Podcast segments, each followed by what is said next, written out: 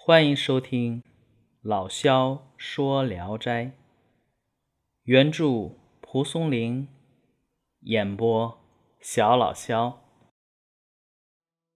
今天讲的这一篇名字叫《更娘》。话说河南有一个世家子弟叫金大用，他呢聘娶了犹太守的女儿为妻。他这个妻子的小名啊叫更娘，美丽贤惠，夫妻感情啊特别深厚和谐。因为遭遇流寇之乱，一家人背井离乡，金大用携家带口向南方逃走，途中啊遇到一个年轻人，也是带着妻子避祸逃难的。这个年轻人啊自称是扬州人。名叫王十八，愿意啊为金大用引路。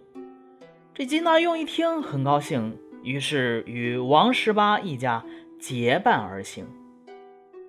等到了河边儿，更娘悄悄地告诫金大用说：“不要和这个王十八坐一条船，他偷偷看了我好几次，眼珠子乱动，脸色不安，想必……”是个心怀叵测之徒。金大用答应更娘不与王十八同床。可是啊，到了河边，王十八殷勤备至，还找来了一条大船。不等金大用说话，就帮助金大用把行李装上了船，不辞劳苦，显得十分殷勤。金大用不忍推却。又想到王十八也带着年轻的妻子，应该呀不会有什么大事。两家人上了船以后啊，王十八的妻子与更娘同居一舱，他待更娘的态度啊十分温和友好。王十八坐在船头上与船夫们闲聊，好像他们呢是多年的朋友或者亲戚似的。等过了不久，太阳落山了，水路漫长。坐在床上向四处望去，茫茫一片，分辨不出东南西北。金大用环顾四周，感到啊，周围神秘又险峻，心里啊开始有些惊疑。又过了一会儿，一轮皓月渐渐升起。这才看清周围都是芦苇，船停了下来。王十八邀请金大用父子到舱外观景散心。等正看景色的时候，趁金大用不注意，使劲一挤，把金大用挤落水中。金大用的父亲一见这一情形。刚要开口求救，被船夫一篙打入了水中，也溺水身亡了。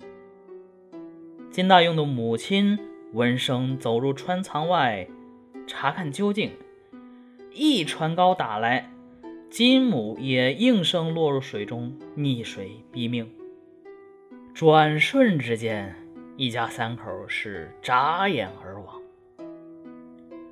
等这三个人都死了以后，王十八这才呼喊救人。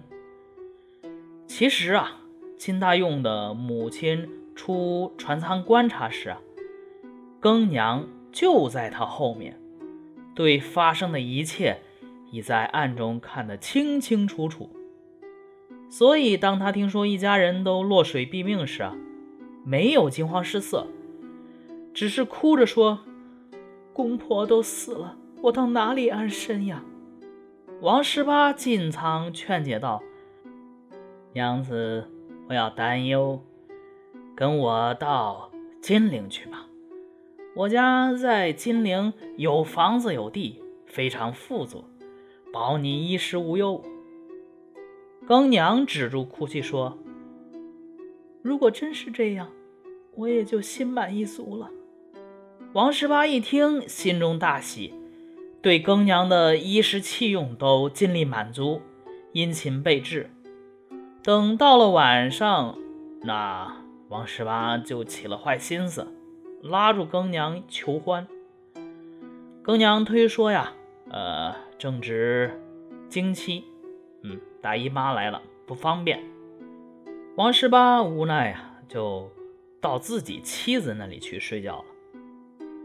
等夜里初更刚过，王十八夫妇就争吵起来了。却不知道为什么，只听见王妻嚷嚷道：“啊，你做出这种事，就不怕天上打雷劈你的脑袋吗？”王十八一听，伸手就打了妻子。王妻喊道：“死就死，我还不愿意做杀人犯的老婆呢！”王十八一声怒吼，把妻子揪出舱门，随后只听“咕咚”一声。然后就听见众人大叫：“亡妻落水了。”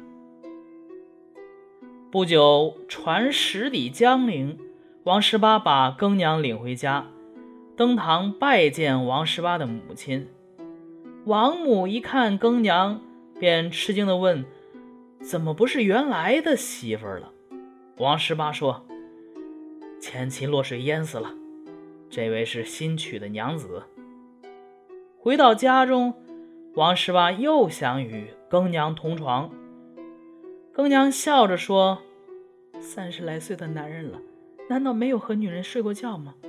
人市井小民在新婚之夜还要喝上一杯薄酒，聊以庆祝呢。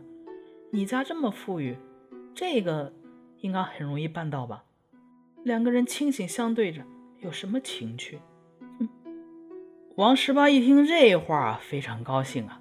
很快就安排了酒菜与更娘对酌。更娘端着酒杯，殷勤恳切地劝他喝酒。王十八渐渐的就喝醉了，推辞着说不能再喝了。更娘又端起一大碗酒，连哄带灌的，非要他喝下去不可。王十八不忍拒绝，只好又喝下去了。于是喝完这一杯。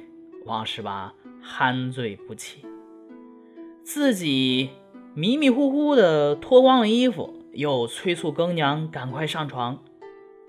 更娘撤去杯盘，吹灭了蜡烛，假称去上厕所。等他出门回来，带了一把刀子，回到了房间，在暗中摸索刀王十八的脖子。王十八不知就里，还拉着更娘说：“啊，你好，你赶紧上来。”反正就是拉着他说一些亲昵的话呀，一些醉话。更娘摸准王十八的脖子，用力一刀砍下。王十八没死，大声哭嚎着坐了起来。更娘又挥刀砍下。